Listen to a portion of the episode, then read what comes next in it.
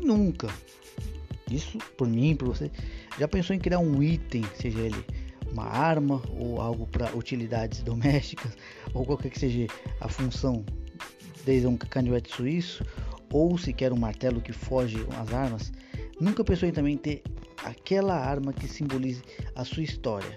E é isso que Excalibur tem de peso e até mesmo carrega, é, vamos dizer assim, as vitórias do Rei Arthur através do seu simbolismo. Porque querendo ou não, na honraria de ter uma espada ou não, Excalibur tem um princípio muito mais assim profundo e sequer necessário. Porque querendo ou não, vamos ser bem justos. Aragorn teve a sua espada reforjada que era até a espada do próprio Isildur, que foi a chama do oeste. Mas Excalibur não, ela é uma espada que de princípio, ela vamos dizer assim, ela é a senhora ou a soberana entre todas as lâminas. Por causa de quê? Eu vou te falar alguns poderes que ela pode ter sobre o que eu já li na história, mas o que ela também tem através da recriação da própria espada na cultura pop, em anime e na caralhada toda. Então agora se prepara que eu vou te falar todos os poderes que eu já ouvi sobre essa espada e que você pode embutir para sua, mas é aquilo, Excalibur vai ser sempre a eterna espada do verdadeiro campeão e pessoa honrada. Vamos lá, após ouvir.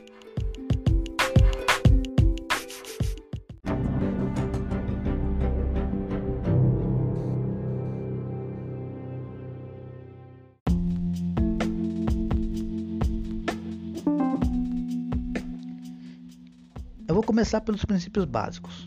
As cinco primeiras assim, habilidades são coligadas às sagas arturianas.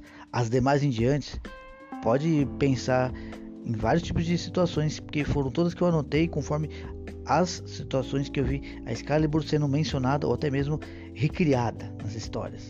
Então vamos lá. Primeira, o primeiro poder dela que é o mais fodão de todos. Falo fodão mesmo porque assim, a pessoa que merece ter Excalibur nunca perde elas em mãos. É quase como se ela grudasse na sua mão. E nesse fato de grudar, ela nunca deixa o próprio guerreiro perder um combate. É quase como se ela lutasse pelo campeão quando suas forças já estão se esvaindo.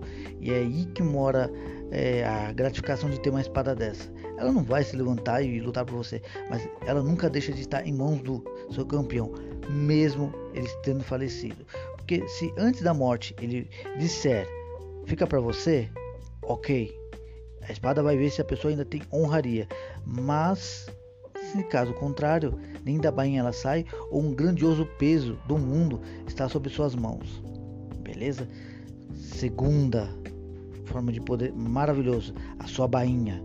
Quando a espada é retirada da bainha e fica sob a cintura do seu, vamos assim, é, possuidor, todo corte e ferida que é desferido nele é transferido para a bainha, que como posso dizer assim, é um, um próprio item de cura. Em questão, é quase como se você tivesse, vamos dizer assim, um item de recuperação de HP, vamos dizer assim, no modo gamer se dizer. E nisso a bainha também tem sua prioridade de nunca deixar o fio do corte da espada se perder, a lâmina nunca ser assim rachada. Ela é quase como que cura a, o próprio item e o seu possuidor. Só que tem outro detalhe: se a bainha for perdida em batalha, todo o dano desferido ao seu possuidor não se recupera mesmo quando a pessoa pega a bainha de volta, porque ela só funciona com a bainha em mãos e na batalha do momento. Então, é um item que não deve ser deixado de lado, não só porque ela guarda a espada.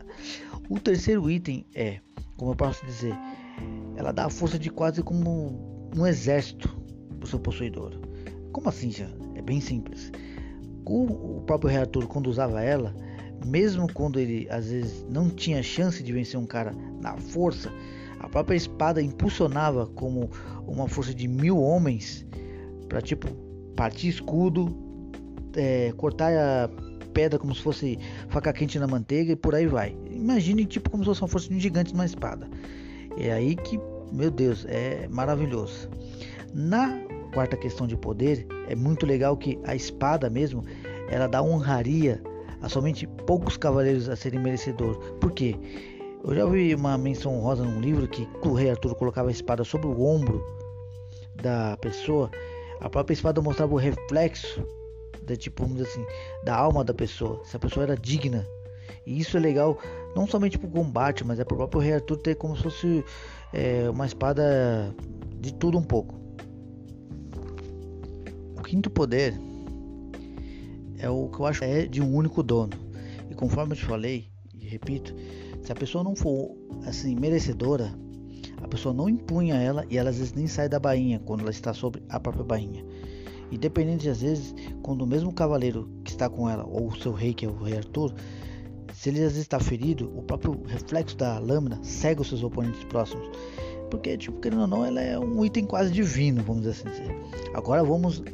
Os poderes referente aos que eu vi em anime. São sete poderes que eu achei absurdamente maravilhosos.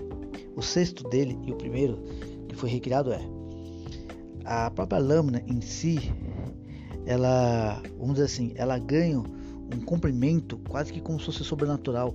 A pessoa fazer o corte tanto na horizontal como circular. É quase como se ele pudesse fazer uma varredura de inimigos, como se descesse uma lâmina assim à frente dos seus inimigos e o corte fosse direto a eles. Independente de quem fosse, ia pra vala.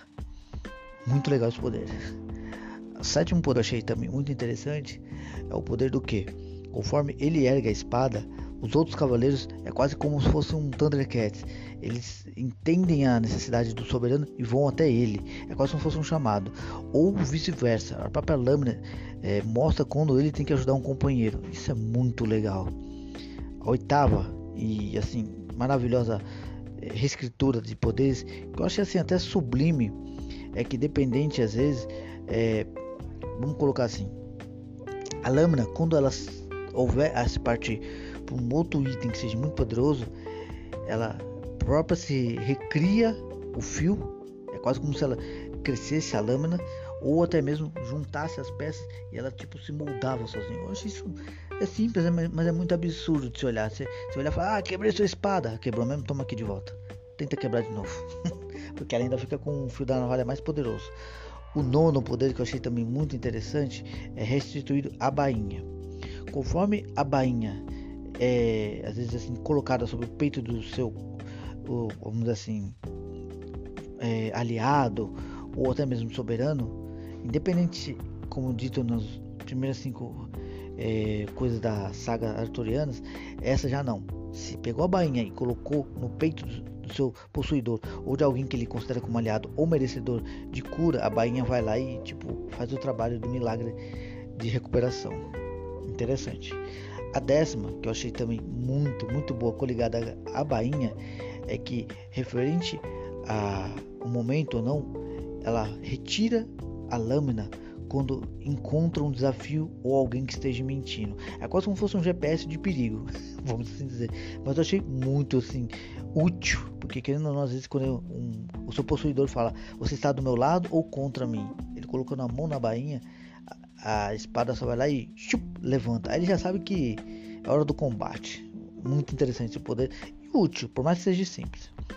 O décimo primeiro e penúltimo é um poder assim que eu achei assim absurdamente maravilhoso que é, quando o rei Arthur sobre a sua tábua redonda coloca as lâminas dos seus companheiros quando ele vai lutar sozinho as 12 lâminas ou demais lâminas que ele colocou sobre a mesa elas quase como que lutam espiritualmente a seu favor como se viesse um, um, um jogo de danças de espadas assim espirituais e eu acho isso muito legal muito legal. Não lembro o nome desse poder, mas eu vi isso num anime e cara, eu pirei quando eu vi o Reator fazendo aquilo.